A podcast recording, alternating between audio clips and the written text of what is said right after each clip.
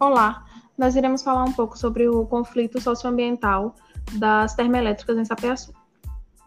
O efeito estufa é um fenômeno natural de fundamental importância para a manutenção da vida na Terra. No entanto, como consequência das ações antrópicas, ocorre a intensificação desse fenômeno, o que passa a ser prejudicial ao planeta. Pensando nisso, foi escolhido o conflito das termoelétricas de Sapeaçu como um assunto para ser discutido nesse podcast, já que a emissão dos gases poluentes é o principal impacto de uma termoelétrica. Nós somos Beatriz e Roane, alunos do segundo semestre do curso de Engenharia Civil da Universidade Estadual de Feira de Santana, e apresentaremos termoelétricas em Sapeaçu, desenvolvimento ou retrocesso. Localizado a cerca de 150 quilômetros da capital baiana, o pequeno município de Sapeaçu, com pouco mais de 20 mil habitantes, é o mais conhecido do recôncavo baiano, por sua produção agropecuária e pela cultura do fumo como em outros municípios da microrregião de Santo Antônio de Jesus, a população de Sapeaçu vive o dilema entre desenvolvimento econômico e a manutenção de uma boa qualidade de vida.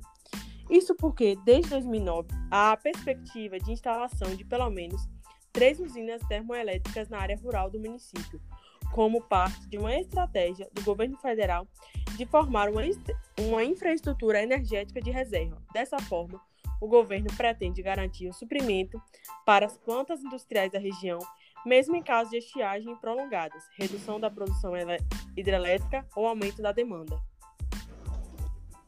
O funcionamento de uma termoelétrica com a queima de um combustível fóssil, no caso da usina em questão, é o óleo OCB1, ao aquecimento da água transformando em vapor que gira as pás de uma turbina, cujo rotor gira junto com o eixo de gerador, produzindo energia elétrica. O vapor é resfriado em um condensador e convertido outra vez em água, que volta aos tubos da caldeira num ciclo de processamento contínuo. Inseridas dentro do Programa de Aceleração do Crescimento, PAC, as usinas de Itapebi, Monte Pascoal e Sapeaçu são o centro de uma polêmica que envolve, de um lado, parte da população contrária à instalação das mesmas, organizada em torno do movimento Termoelétrica Jamais, o MTJ, e de outro, munícipes, que veem na construção das usinas oportunidades de emprego, renda e crescimento para a cidade.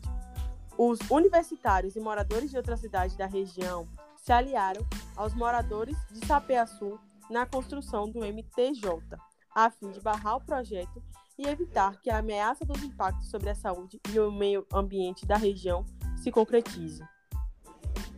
Entretanto, as empresas responsáveis pelo projeto Multi, Multiner SA, através das suas subsidiárias Termoelétricas Itapebi SA e Termoelétricas Monte Pascoal SA e UTE MC2 Sapeaçu SA, angariam o apoio de autoridades federais, Ministério de Minas e Energia e Agência Nacional de Energia Elétrica e estaduais, Conselho Estadual do Meio Ambiente, o CEPRAM.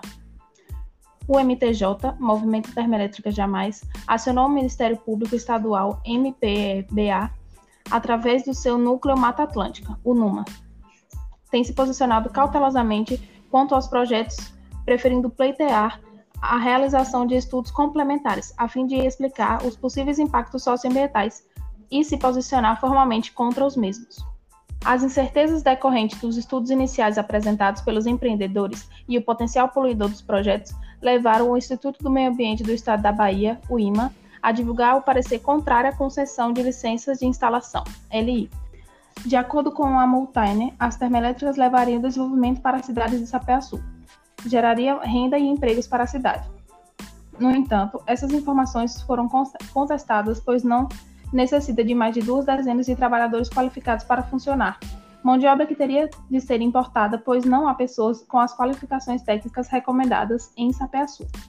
A Multainer se apressou em reafirmar seu compromisso socioambiental através de assessorias de imprensa. As duas unidades não causarão problemas à saúde da população ou para a economia agropecuária da região, já que as termoelétricas usam tecnologia de última geração, obedecendo a todos os requisitos de controle e acompanhamento para manter a qualidade do meio ambiente. No entanto, segundo a NUMA, os estudos apresentados não seriam conclusivos, carecendo de detalhes importantes. O maior risco identificado pela Procuradoria eram os impactos da emissão de metano sobre remanescentes de Mata Atlântica ali existentes, além de outros impactos ambientais, são eles: aquecimento das águas de rio ou mar próximos, No processo de resfriamento da água no condensador da termoelétrica, parte desse calor é passado para um rio ou mar. Esse calor pode alterar as condições de existência de flora ou fauna e interferir decisivamente como fator limitante para a reprodução de espécies, o que também pode gerar um prejuízo econômico além do impacto ambiental, pois a pesca seria prejudicada. O maior impacto ambiental produzido pelas termoelétricas são de efeito óxidos, dióxidos de enxofre, óxidos de nitrogênio, monóxido, dióxido de carbono e outros gases e particulados. Também existe a geração de hidrocarbonetos. Os óxidos de nitrogênio são formadores de ozônio de baixa altitude, prejudici prejudiciais à saúde. A poluição causa problemas respiratórios, como infecções dos brônquios e doenças pulmonares. Os gases produzidos são vários, muitos deles com emissão amplamente combatida atualmente, como o dióxido de carbono e o gás carbônico. A emissão desses gases pode causar chuvas ácidas, sendo essas prejudiciais para o solo, vegetação e para a população, além de piorarem a qualidade do ar. Em relação aos beneficiados, ao contrário do que foi pregado, a geração de empregos não seria relevante para a região, pois, como já foi dito, a mão de obra teria que ser importada, já que não há no, no município mão de obra técnica qualificada para o trabalho. Portanto, os principais beneficiados pela termoelétrica seriam os proprietários dessas empresas, trabalhadores, empresários e trabalhadores das indústrias que consumiriam a energia gerada.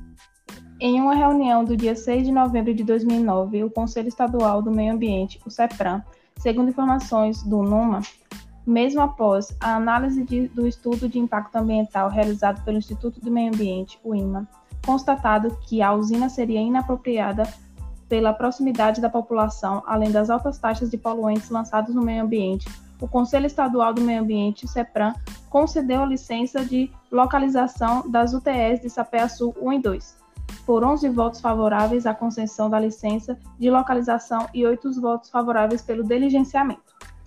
Porém, alegando motivos de conveniência e oportunidade administrativa, o CEPRAM voltou atrás e revogou, através das resoluções 4096, 4097 e 4098, publicadas no Diário Oficial em 10 de junho de 2010, as licenças concedidas. Assim, os moradores de Sapé-Açu não terão que pagar pelo desenvolvimento de sua região com a saúde.